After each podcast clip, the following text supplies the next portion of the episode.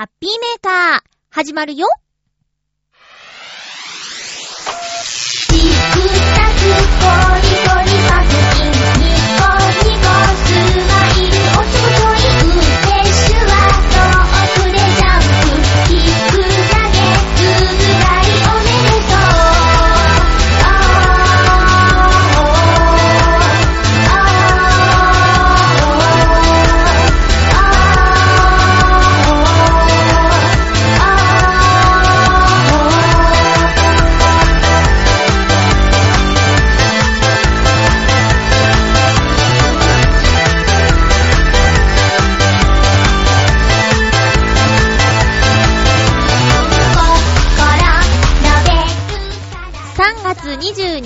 まゆちょのハッピーメーカー。この番組は、ハッピーな時間を一緒に過ごしましょうというコンセプトのもと、ちょわへよ .com のサポートでお届けしております。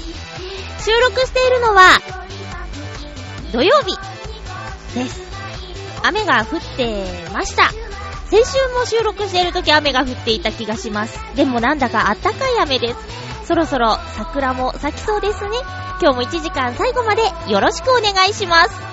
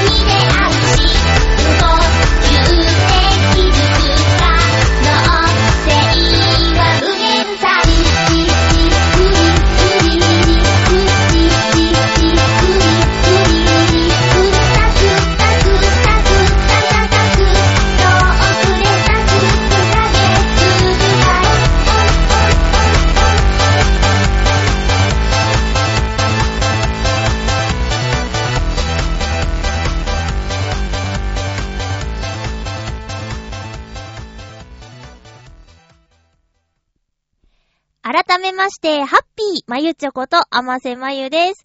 ツイッターで予告は、えー金曜日に収録しちゃいますって書き込んだんですけど、ちょっといろいろありまして、あの、一日延期してしまいました。お便りの兼ね合いで迷惑かけた方がいらっしゃったらごめんなさい。ということで改めて今収録しているのは月曜日の夕、あ土曜日の夕方です。雨が降ってました。もう止んできたかな？あの、桜の開花予想関東では3月の21日って言われているけど、その通りになるんでしょうか？花見の予定とか皆さん立ててますか？私はね、えっと、ちょっと、ちょっともしかしたらお花見っぽいことするかも、できそうかも。ばったり会った人に、そろそろ桜ですねって話振ったら、花見でもしますかみたいな話にちょっとなって、実際できるかわからないんだけど、タイミングもあるしね。今回はだから、週末まで持つかなってことですよね。もし21日に開花したとして、それは月曜日だから、じゃあその週末がちょうどこう、混む、混むような感じなのかなどうなるんでしょう楽しみですね。なんだかんだ言って、桜が咲くとテンション上がるし、もう街が一面ピンク色になるあの感じ。年に一度のそのタイミング、貴重なタイミング、見逃したくないなと思います。私の親戚のお家が桜の名所の近くに住んでるので、まあ、羨ましいですよね。混雑を避けて、部屋から見ることができるなんて、本当に羨ましいです。職場にもね、あの、また別のところなんですけど、普通に公園に大きな桜の木があって、それがちょうど窓のそばなんだって。だから、部屋の窓から桜を見ながら、旦那さんと二人でお花見をするのが毎年の恒例なんだっていう話をね、聞かせてくれました。ただね、桜があって困ることもあるそうですよ。桜が散るタイミングでは、あの、ベランダに桜の花びらがいっぱい溜まっちゃうそうで、それのお掃除、毎年、あの、雨が降る前に、ふわふわのうちにやっちゃわないと、色が変わって、ひっついちゃって、これがね、って綺麗だと思っていたのに、なんだこれって、イライラの対象になるんだなんて話も聞かせてくれました。それも毎年のこと。まあ、桜が年に一度咲くとして、今36でしょ？人生80年としてって数えたらほんと怖いことですよね。ははは。あと何回見られるんだろうみたいなことを数え始めたら、毎年毎年そのタイミングがとっても貴重なもののように感じます。皆さんもね、あの、たまには、こう顔を上げて、スマホ見てるんじゃなくて、顔を上げて、その桜の木を見てみるのもいかがでしょうか？お花見のお話とかあればまたメールくださいね。お待ちしています。もう私たち世代になると場所取りしといかなきゃいけないみたいな、そういう感じではないのかな。やっぱり若手がそういうのはやるんでしょうかね。えー、会社の新入社員の初仕事は、桜の花見の場所取りだなんて話がよく聞かれていたけど、咲くタイミングが年々早まるから、新入社員がいない間にもう桜咲いちゃうもんね、3月。まあ、入社式が4月の1日だとしたら、それまでに桜終わっちゃってるもんね。だからやっぱ入社1年目の新人さんがやるのかな？最後の仕事として。最初の仕事じゃなくて、最後の仕事として。私でもね、あまりどんちゃんするのは好きじゃないんですよ。桜の木の下で、泥酔とかしてる人を見ると本当にがっかりする。あと、ゴミ？ゴミをね、そのままポイってやっていっちゃう人とかを見ると、がっかりしちゃうんですけど、だから自分たちも、あの、外でご飯を食べること自体が珍しいことだから、そういう体験を大事に、あと騒ぎすぎたり、そういう人は誘わない。お酒癖の悪い人も一緒に行きたくない。だから、お弁当を食べるぐらいがちょうどいいですね。あと和菓子やっぱ桜の木の下で甘いものをちょっと食べたいじゃないですか。花より団子っていうか、花も団子もって感じですかね。両方楽しみたいんですよ。だから、そうですね、今はもう早朝からやってるスーパーもあれば、24時間営業のスーパーもあるし、コンビニだってあるから、お弁当の調達は簡単ですよ。私たちの場合は夜勤明けで行くことが多いですね。いつだったか、イタジェラのヨシオンさんと私のお友達と3人で、浦安市内の桜の有名な公園で、あのー、ご飯を食べたことあります。えっとね、ヨシオンさんに確か駅弁を買ってきてもらったんですよね。あれ楽しかったな。ああいうのがちょうどいい。三人ともお酒飲まないで平気だったんで、なんかお茶とお弁当食べて、外いいねーなんて言って、あったかいねーなんて言ってご飯食べて、そういうのがね、いいなってそういうのがいいなって思います。私もでも、いわゆるさ、桜の花見ってしたことありますよ。お酒を持ってって、おつまみ食べながら、集まってくる人が一品ずつ持ち寄るようなお花見、その経験もあります。えー、あの、有名な井の頭公園ですよ。ニュースによく取り上げられちゃう、マナーの悪い人が集まるということで有名な井の頭公園で、それこそ本当に早朝から場所取りをして、寒いよって言いながらみんなを待って、トランプで大富豪を何回やったかわからないぐらいやって、みたいな、いわゆる、一般的なお花見っていうのもね、やったことあります。一般的？あまり良くないとされているお花見もやったことあります。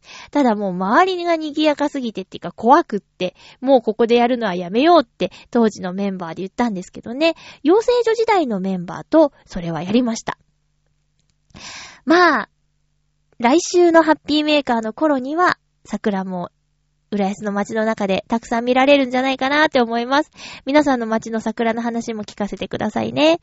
今ちょっと養成所時代のお話をしたんですけど、そう、私は声優さんになりたくて岡山県から上京して、18歳で東京に来まして、で、そこで2年間通った専門学校があります。東京メディアアカデミーっていう専門学校の声優ボーカル科の第2期生として、え、通っていたんですけど、週5日間ですね。月曜から金曜まで通ってたんだけど、そこで知り合った仲間っていうのが、この地元以外の友達の初めての感じなんですけど、えー、18歳で知り合って、今36歳。地元で過ごした18年間とちょうど同じ東京に出てきて18年目になるっていうことで、ああ、そうかってしみじみね、半分になったんだっていうことを感じたんですけど、まあ、今回、あのその専門学校時代の同期の特に仲良くしていた男の子が地元に帰るっていうことになりまして、その送別会をしてきました。えー、彼はね、割と早い段階で、この声のお仕事、お芝居の道からは、えー、引退というか、あの、別の道を行くようになった子なんですよ。で、調理師免許を取って、飲食店で働いて、最終的には居酒屋の店長さんとして、ここ数年頑張ってたんですけど、なんかいろいろ思うところがあったらしくって、地元に戻ることを決めたそうです。で、そのためにですね、みんなに、まあ、当時、特に仲良くしていた人たちに声をかけて、えー、その彼を送ろうっていう会をね、先週、まあ、うん、木曜日か。木曜日にしてきたんですけど、それがね、卒業以来に会う人もいれば、あの、卒業した後、その子のお芝居を見に行ったっていう子もいれば、その、今度地元に帰っちゃうその子は、ついこの間の、えっと2月、10月、その前、9月かな？のノートノーツのライブにひょっこり来てくれたりもしたり、だから、えー、18、ん ?15 年ぶりの人もいれば、数ヶ月ぶりの人もいたりっていう中で、でも大体が本当に久しぶりに会う仲間だったんですよ。結局合計8人ぐらいかな集まって。うん。で、まあとりあえず私漢字みたいなことでやらせてもらったんだけど、あのー、学校があった場所が恵比寿で、やっぱり、じゃあ、恵比寿で集まろうっていうことになって、まず駅前に恵比寿像があるんですけど、恵比寿像前に私一番についていたんですよ。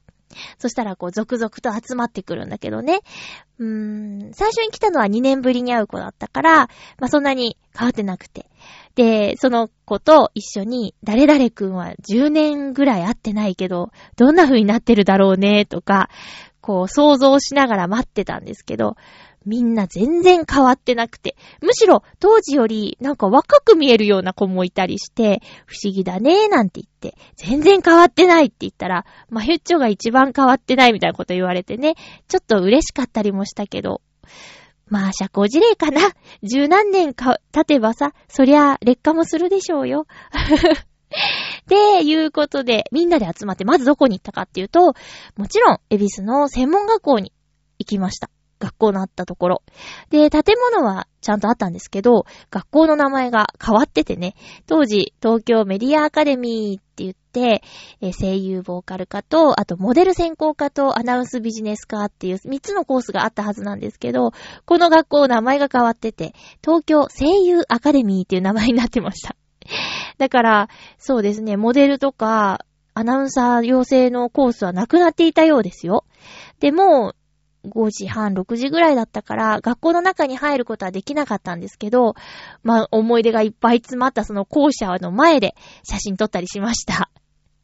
怪しいよね。その学校の前で写真なんてね。えー、で、で、その後にどこに行ったかというと、当時、その学校の近くに一人暮らしをしていたお友達の住んでいたマンションに行きました。たまり場になってたんですよね。まあ、あのー、帰り遅くなったりしたら、電車なくなったら止めてもらったりとか、あとそうじゃなくても、放課後、あの、いつも外食するわけにいかないから、なんかちょっと買ってその、この家で食べたりとか、あとまあ、なんだろう、なんかいろいろアホなことしたな。クリスマスにはケーキをその家でみんなで箸でつまんで食べたとか、そういう思い出の場所なんですけど、私も何度かお邪魔したことあって。でね、彼の家はね、こう、ユニットバスなんですよ。覚えてるんだけど、ユニットバスでね、お風呂とトイレが一緒で、で、トイレに行きたいんだけど、トイレとその、なんていうの、ドアが、こう、すりガラスっていうか、ちゃんとあの木のドアとかじゃないから、トイレしてる姿がね、こう見られちゃうんですよね。それでね、結構トイレ我慢したなとか、急にいろいろ思い出して、あの家はなかなか思い出が詰まってますね。で、賑やかにしすぎて隣の人に怒られちゃったりとか、もう若気の至りですよ。え、そういうの言わない？そういう風に言わないかな。まあいろいろとその、失敗とかも思い出したりしてね、みんなでここは磁場が強すぎるって言って、思い出が強すぎるよっで、楽しいこともあったけど、その恋愛ネタとかで結構いろいろ厳しいこともあったねなんて、どんどんみんなが暴露話をしていく感じとかも面白かったよ。私当時のこと全然知らなくて、えそうなのって10年以上経って、時を経て知らされる事実。え何々ちゃんと、え付き合ってたの？とかね。全然知らなくて。そんな話をしながら、飲み屋さんに入ったんですよ。えー、飲み屋さんはね、2時間で出ろって言われてね、2時間って短いよね。で、そこで、合流組を待って。で、合流組とこうまたワイワイってして2時間経って出なきゃいけなくなって。じゃあ2軒目行こうかって話もあったんだけど、いやいや、まあ、思い出の場所巡りの続きをしようっていうことになって、恵比寿のガーデンプレイスっていうすごく綺麗な建物があるんですけど、そこへ行きました。まあ、建物、ここは商業施設ですかね。えー、いろんなお店が入ってるんですけど、ここのガーデンプレイスの飲食店。まあ、中でもマック。お金ないんで、マクドナルドには週3ぐらいでお世話になりましたね。でもそのマクドナルド今ガーデンプレイス店なくなっちゃってて、あれなくなっちゃったねーって。結構あそこで溜まっていろんな話したけど、なくなってるってなるとちょっと悲しいねって。でもね、なくなってるのに、また別のファーストフードが入ってて、バーガーキングだっけ入ってて。マックでいいじゃんみたいな話とかね、したり。あとね、洋画の吹き替え実習で、ロミオとジュリエットっていう作品をやった時に、あの、有名なバルコニーのシーンをね、えー、再現して遊んだりしてたんですけど、ガーデンプレイスにはバルコニーがたくさんあって、で、そこで、やったねーって思い出すもんで、その時のセリフとか。うーん、またちょっとやってみようかみたいな話もしたんだけど、警備員さん結構いたんで、いや、ちょっと大人だから、家族もいるしって言って、そこは控えて。あとカップルがいっぱいいたんでね、迷惑にならないようにしよう、迷惑にならないようにしようと思いながら過ごしました。で、ガーデンプレイスの裏には、ウエスティンホテルっていうホテルがあって、そこはね、卒業式をしたホテルなんですよ。で、ああ、懐かしいねって、ここで卒業式したねって言ってて、当時のメンバーではあるんだけどもう、地元に帰ってて、木曜日は参加できなかった人が、実は卒業できてないっていう衝撃の話とかってね、なんか、単位が足りなかったらしいよとか、てっきりみんな卒業してるんだと思ってたら、そんなこと聞いて。で、その前に、あの、先生に認めてもらうために、一生懸命ちょっと取り戻すために特訓して、頭下げて、演技を見てもらったんだっていう話とかも聞いて、あ、そうなんだ、それに付き合ってたんだね、とか、知らないことをね、10年以上の時を経て、いろいろ聞きましたよ。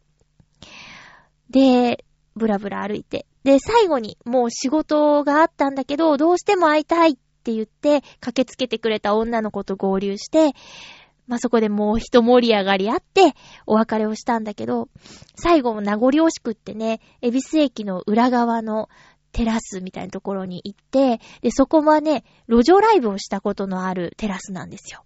うん。で、歌ってた場所に立って、またそこでひとしきり思い出話をして。で、もうね、東京にいれば、まあ、なかなかね、休みが合わないとかいろいろあるけど、頑張れば会えたのに、今度、彼は地元が石川県なんですけどね。石川県ってどうやって行くの？どれくらいかかるの？って聞いたら、東北新幹線で2時間半っっていうの。で、岡山だって3時間15分だから結構な距離あると思うんですよね。だから、まあ、今回ね、地元に帰っちゃうその男の子は、専門学校時代からなんだかんだ相談に乗ってもらっていた人で、まあこっち来ていろいろあった時も、ちょっと話聞いてよって捕まえたりとかしてた子だから、その子がそんな遠くに行ってしまう、まあ帰ってしまうってなると、頻繁に会っていたわけじゃないけど、なんかいざという時の心の拠り所みたいなものがなくなっちゃう感じがしてね、だいぶ寂しい気持ちがします。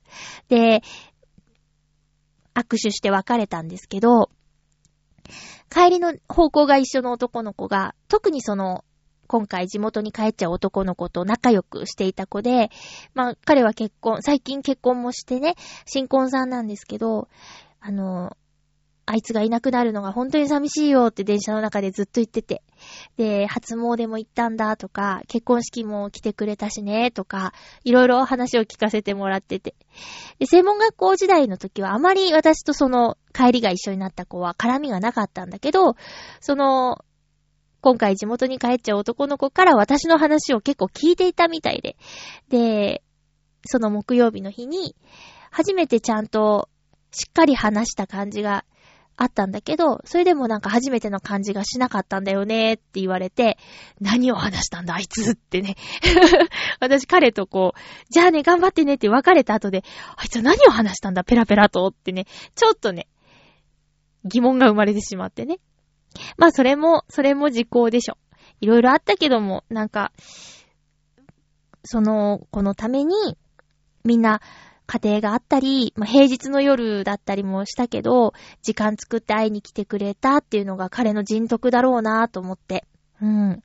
まあ、いつかね、そう、戻ってきてね、とは言ってるんだけど、それはあの、まあまあ、こっちでまた暮らしてねって意味じゃなくて、オリンピックぐらいの感覚では、東京に遊びに来てよって、その時は声かけてみんなで会おうよっていう話なんだけどね。うん。で、逆にね、石川に遊びにおいでよとも言われたけど、石川に何があるの？って言われたら、うん、兼六園って言ってて 兼六園以外には？って言ったら、うーん、うーん、ちょっと考えとくって言ってた。まあ、なんか地元は、こう、家の周りには何もないような田舎なんだとは言ってたけど、そういうのだって素敵じゃんね。うん。で、石川にはもう一人、その、専門学校時代に仲良くしていた子もいるから、石川に行けば、その子にも会えると思って。で、石川県って行ったことのない土地だから、まあ、旅行に行くのもいいのかなーって思ったりしています。いやーね、でも本当に寂しいんだ。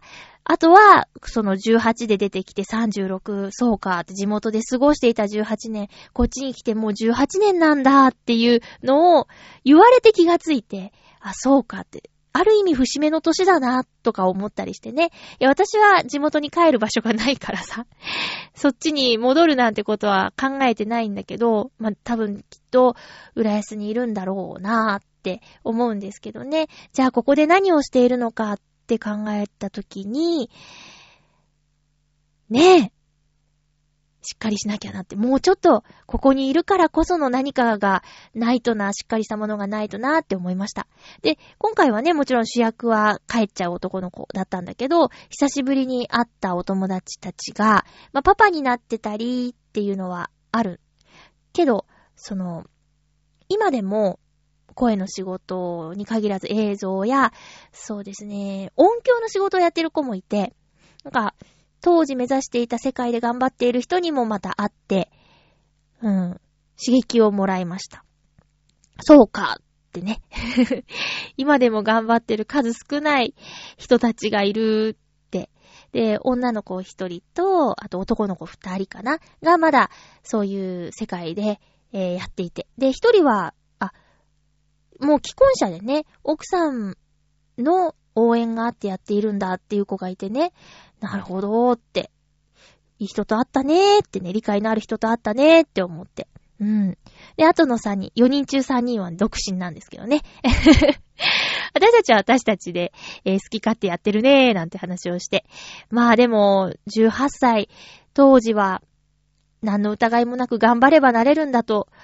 まあ、そ、そんなに甘いものだとは思ってなかったけど、でも、やること全部が新鮮で、あいうえおから練習して、そういう時代に一緒に頑張っていた人たちだから、もう永遠の友達だし、これを超える友達って地元の友達以外にいないしね。今でも繋がってるその関係をこれからも大事にしていきたいなと思いました。では一曲、曲をお送りしようかな。なんかこういう時にすごくぴったりな曲があるよね。あの、ちょっと待ってね。す、すっとね、すっと探したいね。そうなんですよ。もうほんとなんか、帰りの電車とか一人になってから、しんみりしちゃって ああ、もう簡単に会えないんだと思って。で、もっと会っとけばよかったとも思ったけど、でもまあ、そう、不思議なことにね、何年も会ってなくても、こう昔の感じで戻れるとか、いじりとか呼び方とか、うん。私のことね、その帰っちゃう子はまゆぞーって呼ぶの。それは、もう、女として見れんみたいなことから まゆちゃんとかじゃなくて、まゆぞー、男名をつけてくれたんだけど、それがね、本当に心地よくて、だから、なんか、こう、頭、た、頭叩くとか、なんていうか、突っ込みみたいなことだって、あの、容赦なくしてくれるし、そういうなんか壁を作らない感じが居心地よくて。うん。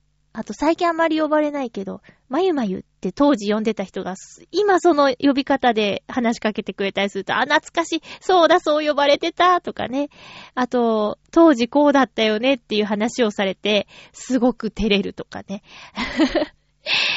ねあの、なんだっけ、当当時の、私もちょっと忘れちゃってたこととかを言われて、んそんなだったっけって、まず思うんだけど、じわじわ思い出してくとか、だから、まあ、いろいろ掘り起こされた感じかな。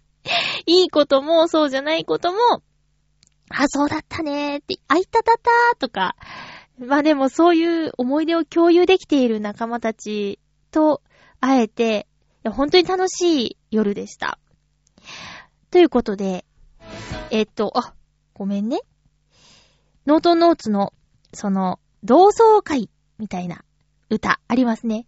もみ色の歌でーす。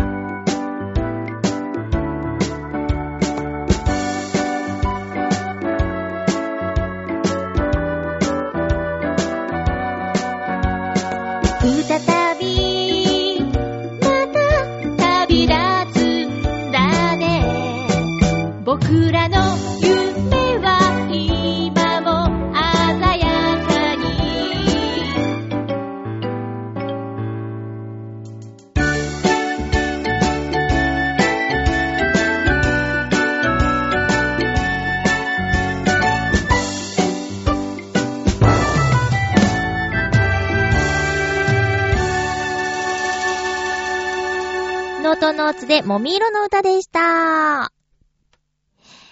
では、お便りをご紹介していきます。まずは、ハッピーネーム、コージーアットワークさん、ありがとうございます。まゆっちょ、ハッピー、ハッピー。確定申告、終わりました。お疲れ様です。えー、3月14日提出、期限1日前に滑り込みです。危ない。早朝に仕上がって散歩がてら税務署まで歩いて行ってきました。来年はちゃんと2月中に提出できるといいなぁうーん、毎年そう思ってるんですが、ダメですね。なんでだろう。ありがとうございます。全く同じ気持ちです。私ね、去年の資料見たらね、2月中にやってた。今年はね、そうじゃなかった。去年の私の方がちゃんとしてた。ダメになってる。もう来年は2月中に。というかもう、書類提出受付開始日に出すぐらいの勢いでやろうかな。無理かな。今ちょうど3月がもう後半でしょ？で、3月分までをこうじゃあまとめようか。この勢いで。終わった開放感でもういいやーってなってるけど、いやでもそうじゃなくて、3ヶ月に1回ずつまとめれば年4回で済むんでしょ？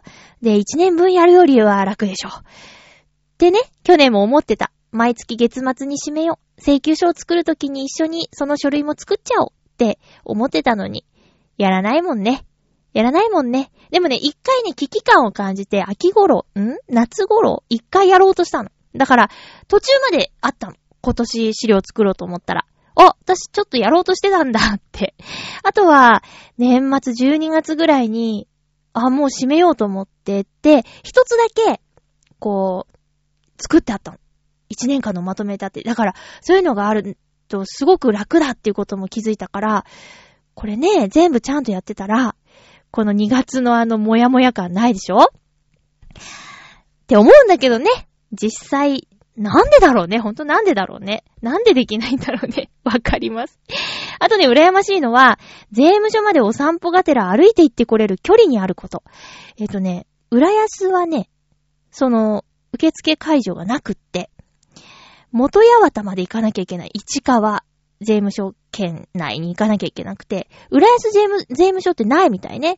だから、浦安に住んでる人は市川税務署に提出しなきゃいけない。その会場が市川の元八幡の日家コルトンプラザっていうところにあるの。で、日家コルトンプラザに行ったんですけど、やっぱ待ち時間長くって、それでも、その日家コルトンプラザっていうところには、お店がいっぱいあるから、時間潰すのはね、すごく助かるんだよ。何もないところの税務署っていう感じじゃないから、その、商業施設、だから飲食店もあるし、時間潰すのには困らない場所にあるんですごく助かります。えー、っと、歩いてはいけないね。絶対無理。コージートワークさん、また来年頑張ろうね。頑張ろう。同じメール来ることもちょっと期待してます。なんでだろうつって。今年もやっちゃったなんでだろうって。私もそうなっちゃうかもしれないし、楽しみですね。もう一つ、えー、ご紹介しますね。えー、まゆちょハッピーコージアットワークさんです。ショートスリーパーは短い時間で質の高い睡眠が取れるのが特徴ですが、もしかしたら体の疲れは残っていたりするのかもしれませんね。普段は何ともなくても季節の変わり目は体も休んでほしいのかもしれません。ということで、起きている時間を動き続けるのではなくて、だらーっと温泉に入るとかしてみてもいいのでは？私が春、私は春が近づいて、やたらめったら眠い季節を迎えています。ああ、昼寝がしたい。では。コージアットワークさんありがとうございます。猫さんの写真を撮ってるけど、コージアットワークさん自体も、日向で昼寝がしたい。猫さんっぽいですね。いやー、あのね、この間そう、同窓会の時も、ちょうど一緒に過ごしていた時間が18、19、20歳あたり。で、36かー、みたいな話になって、けど、私当時とそんな変わってないと思うよって。体力的に。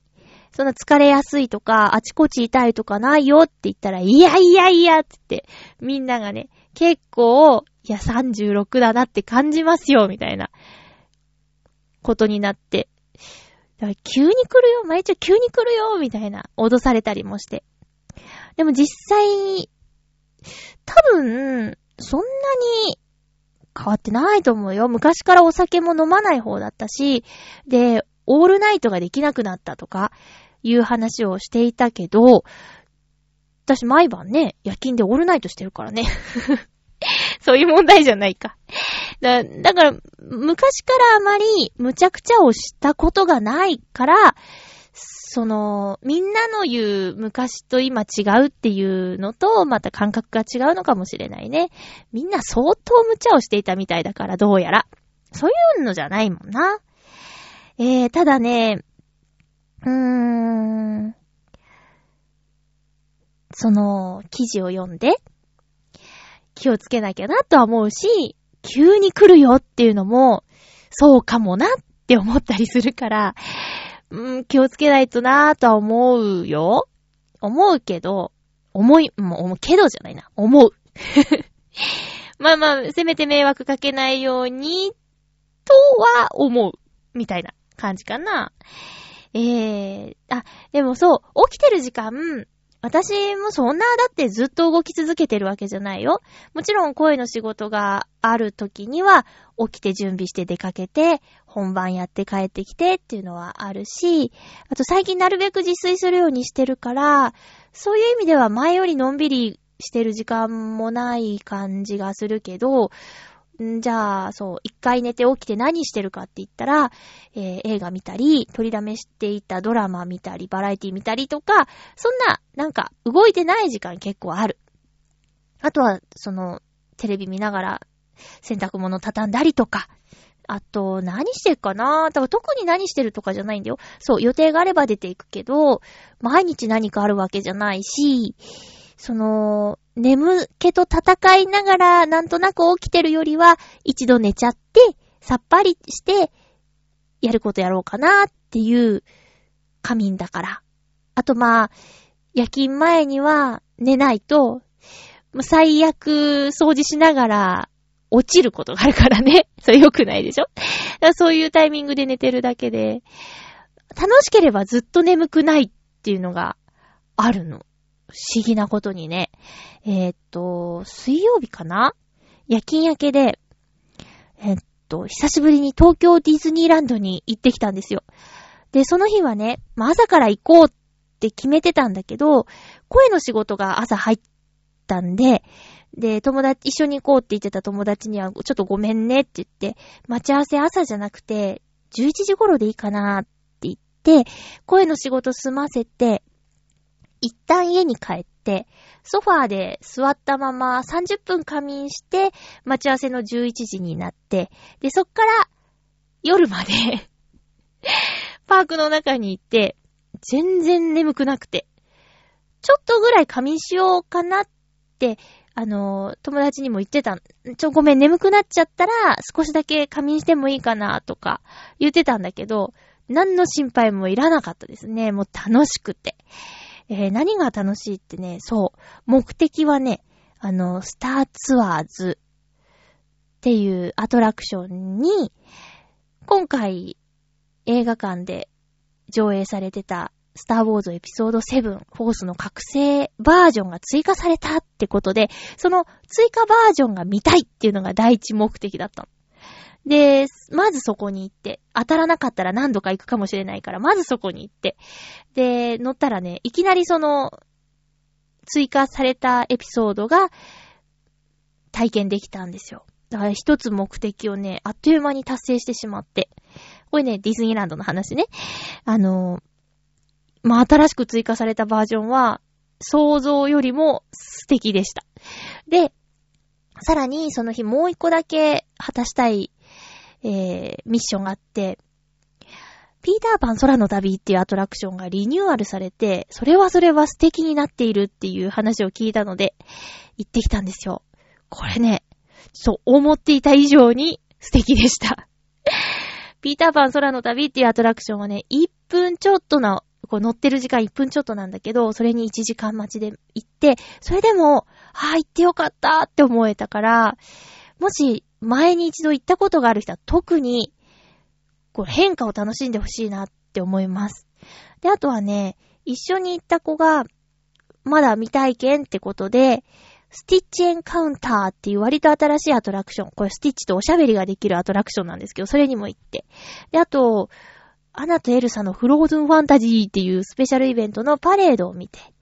とかまあ、でも乗り物とかって全然もうそのぐらいかな。ジャングルクルーズの夜バージョンに乗ったとか、そういうのあるんだけど、まあ、とにかく寝ないで、夜勤で働いて、10夜10時ぐらいに起きて、で、そのまま朝まで働いて、公園の仕事行って、30分仮眠して、ディズニーランドに行って、で、夜のパレードも大幅にリニューアルしてて、一緒に行った子が見たことがないって言うから、パレード見て。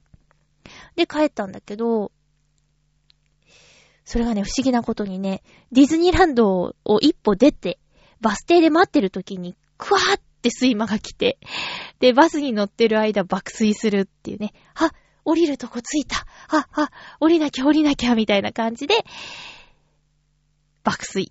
だから、あの、楽しい空間にいると、全然眠くならないっていうのはありますね。だから、その、体にいい悪いっていうのはもちろん考えなきゃいけないんだけど、心にはとてもいいみたい。あの、楽しい時間を過ごせたっていう満足感で、なんかアドレナリンが出るんですかね。うん。だから、ショートスリーパーでよかったなって、寝ないと動けない人だったら、その楽しい時間なかったなって思ったら、こう、短い時間で済ませることができる体質でよかったなって。前にも言ったっけ？なんか、私短くてもいいんだ。だからって粗末にするとかはダメだよ。ちゃんとして、ちゃんとして短くて、で、その短いが充実していれば、それで私はいいかなって。ただね、周りの人が悲しむようなことはしたくないから、あの、大事にはするよ、体を。ちゃんと健康診断も人間ドックも行くし、異常があれば病院に行くしっていうことはちゃんとするけど、するけど考え方としては、そうでもいいかなっ。なんか何にもしないでダラダラ長く生きるよりは、ぎゅっと濃縮して、会いたい人にどんどん会いに行って、今しか会えないんだったら今日の昼と、じゃあ昼夕方ぐらいバイバイして夜また別の人に会いに行くとかそういうのもしたいから、今日じゃなきゃ会えないんだったらね。そういう風な人みたい、私。ねいいとか悪いとか賛否両論あるとは思うんですけどね。まあ、それぞれでしょ？それぞれの考え方があると思うんでね。えー、続きまして、ハッピーネーム、七星さんからのお便りご紹介しまーす。まゆちょうハッピー、ハッピー？髪のカットは1000円カットの七星です。おー。プラス600円でシャンプープラス顔剃りもしてくれるのでお得です。昔は美容室行っていた時期もありました。髪も会社規定内で染めてたり、少し変わった髪型もしていました。へえ。しかし、一番の髪型の変化は、市民ミュージカルで兵士役をするため、長髪を一気に丸刈りにしたことでしょうか。周りの友人から、出家したの？なんか悪いことした？と、いろいろ言われました。今、やってと言われたら、ちょっときついなぁと思います。それでは、ありがとうございます。1000円カット。いや、男の子はさ、髪伸びるのも、早い。髪伸びるの早いというか、まあ、2ヶ月に1回ぐらいは行くでしょ、多分。そうしないと、ね大変でしょ。うん。だ、だからだから、2ヶ月に1回美容室行くっていうのもね、金銭的に大変そうだから、1000円カットも侮れないからね。そんななんかいろいろ気にしなければ全然大丈夫だよね。私の友人も、1000円カットでやってますよ。あとね、自分で切っちゃう人もいますよ。あ、その話先週したっけ？えーと、あ、このプラス600円でシャンプープラス顔剃りとか、自分で選べるのいいですね。人にシャンプーしてもらうのってなんであんなに気持ちいいんだろうね。私も美容室行って何が一番楽しみってシャンプーだもん。かゆいとこはないけど、もうちょっとゴシャゴシャしてほしいなって思うときはある。かゆいとこありますかって言われたら、あー、大丈夫でーすって、ないでーすとか大丈夫でーすって言っちゃうんだけど、そうするともう、すすぎに入っちゃうでしょ？でもまあ、そう言うしかないんだけど、あー、もうちょっとって思うんだよね。で、また次の楽しみがシャンプーとか。なんか、やっぱ、なん、なんだろうね、あの気持ちよさ。うん。上手だ、さすがプロだなって思う。あとたまにさ、マッサージもちょっとしてくれるでしょ？あれお得だよね。すごく嬉しいの、あれ。えー、で、えっと、えっと、なんだっけ？あ、そうそうそう。男の子でも言われる？まあ、そっか、長髪からいきなり坊主にしたら、どうしたの？って言われるか。いや、なんか、髪を切るって意味があることのように思われるよね。私も、もし友人が長い髪をバッサリ切ったら、なんかあったのかなって、まず思っちゃうかもしれない。でも、自分が長い髪を切った時は、あの、美容院行ったんだから、こう、ああ、切ったねって言われたいとか、変わったねとか、変身したねとか、こう、変化があった方がいいなと思って切ってしまうことが今まで多々あったよ。だから何があったわけじゃなくて切っちゃうことがあったっていうことで。だから、まあ、そうだね。今回は役作りのために髪を切ったってことだけど、悪いことしたって、あ、そうかそうか。坊主にして、頭を丸めてごめんなさいするみたいなの結構あるか。いや、でもそうじゃないよね。こう、役作りのために髪を切るって、すごく役者魂強いなって思ったんですけど、兵士の役。そうだね。ずらかぶるわけにいかないもんね。私あの、オズの魔法使いっていうミュージカルやった時に、オズ大をやるとき、ハゲ、ハゲ親父っていう設定だったんだけど、あのずらをかぶりました。さすがに、ま、丸めることはできなかった。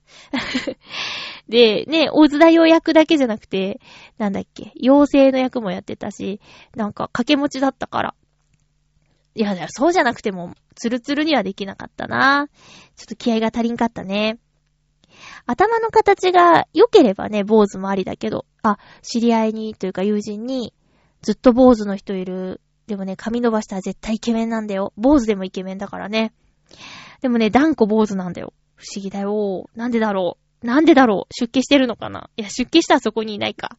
えー、七星さんありがとうございます。おしゃれさんなんですね。会社規定内で染めたり、変わった髪型もしたことありますっていうことなんですけど。そう、染めたことないんだよね。でも今更染めたいとも思わないんだ。白髪染めとかになっちゃうのかないやー、まだまだまだ。私ね、思うんですよ。あ、この話したことあるかな急に全部真っ白になってたらいいのにって思ったことある。あのー、ね、こう、ところどころ白髪より、全部白髪の方が美しく見えるの。ね、あれ、あの感じ。ふわふわの真っ白い頭になりたい。途中経過なく、真っ白になりたい。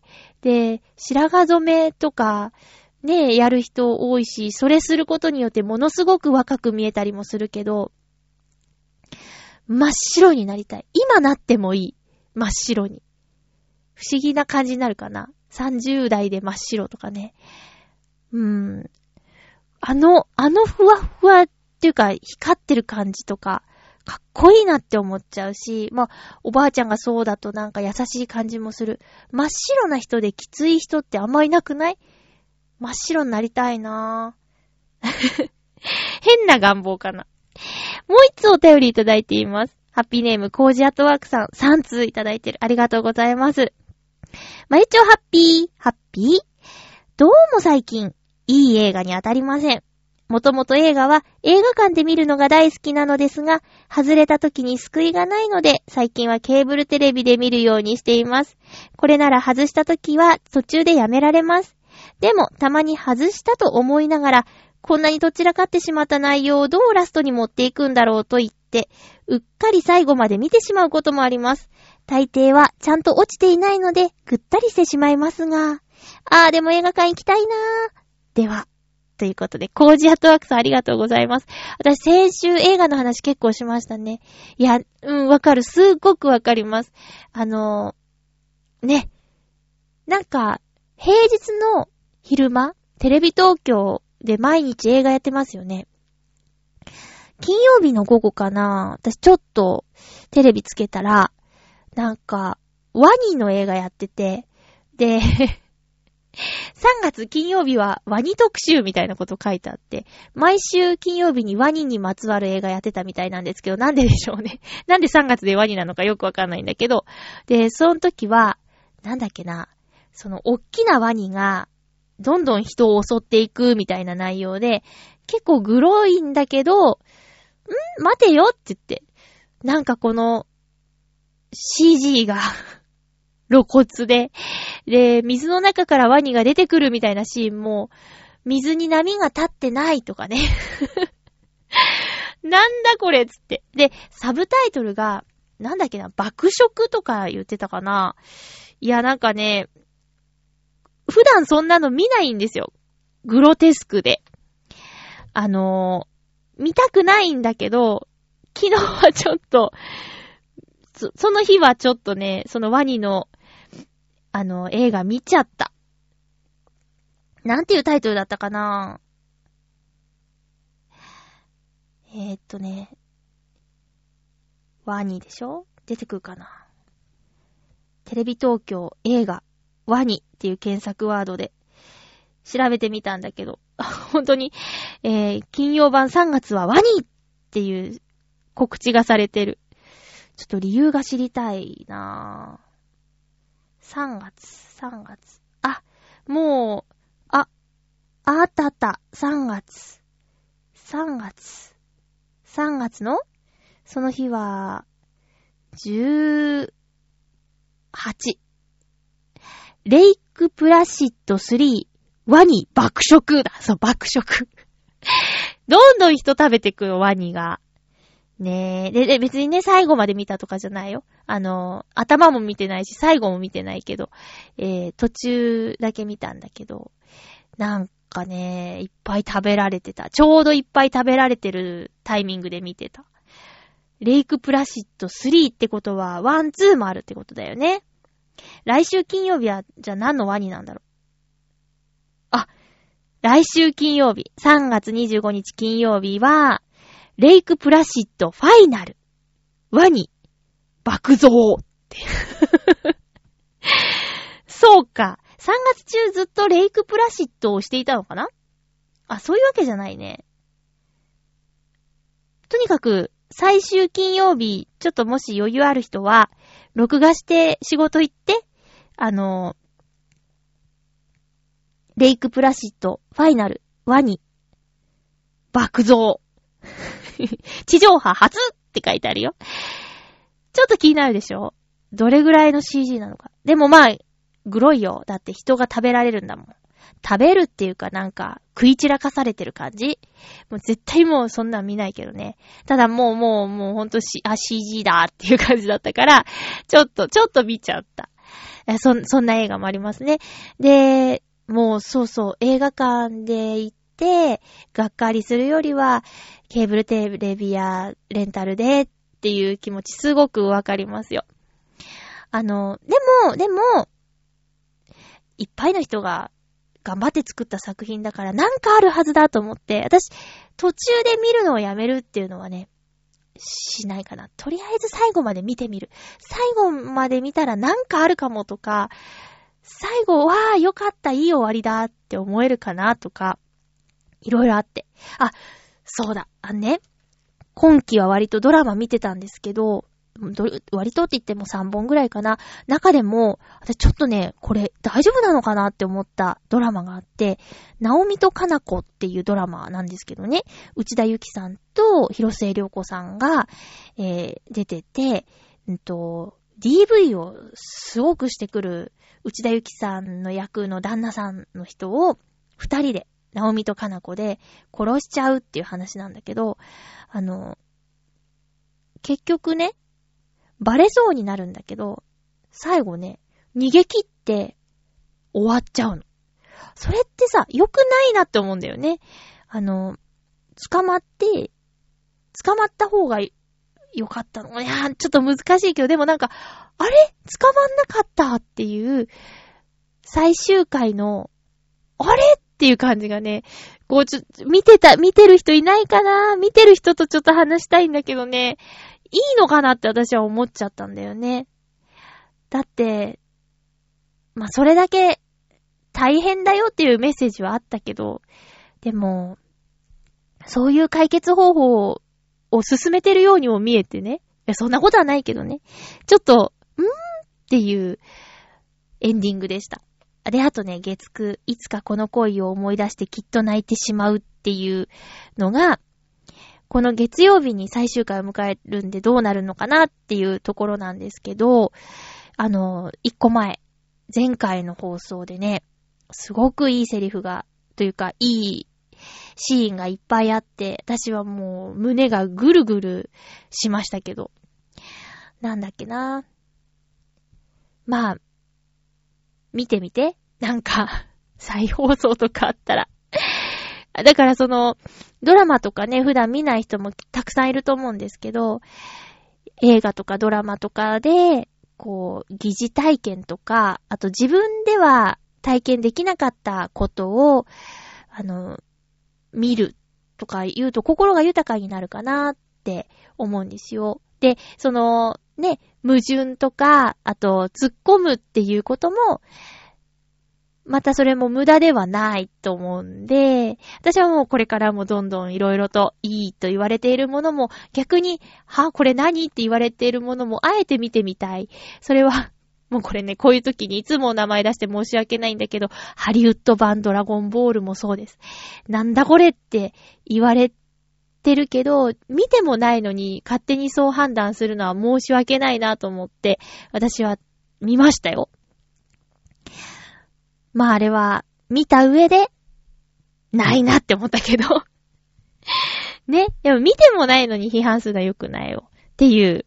だから映画も、最近ちょっとね、そう、確かにそう思う、思う思う、あれっていうの結構あったりするから、怖いけど、でも見ることはやめませんよ。アカデミー賞、海外のアカデミー賞を取った作品たちも、どうなんだろうね。日本ではこれからっていう作品が多いからね。でもまあ、評価されてる作品は、一応、見たいかなって思います。感覚は日本人と海外の人とは違うかもしれないけどね。それでもまあ、見たら面白いかもしれないし。という感じです。お便りありがとうございました。では、えー、来週の予告ですね。来週は、えー、3月29日の放送は、すごいね、もう3月終わっちゃうんだ。3月29日の放送を、えっ、ー、と、3月の27日に収録する予定です。えっ、ー、と、収録日が前後することがありますが、えー、ご協力、ご理解、ご協力よろしくお願いいたします。お便りもお待ちしております。えー、っと、普通おたでお待ちしております。ちょっと4月からどうやっていこうかなって今考え中です。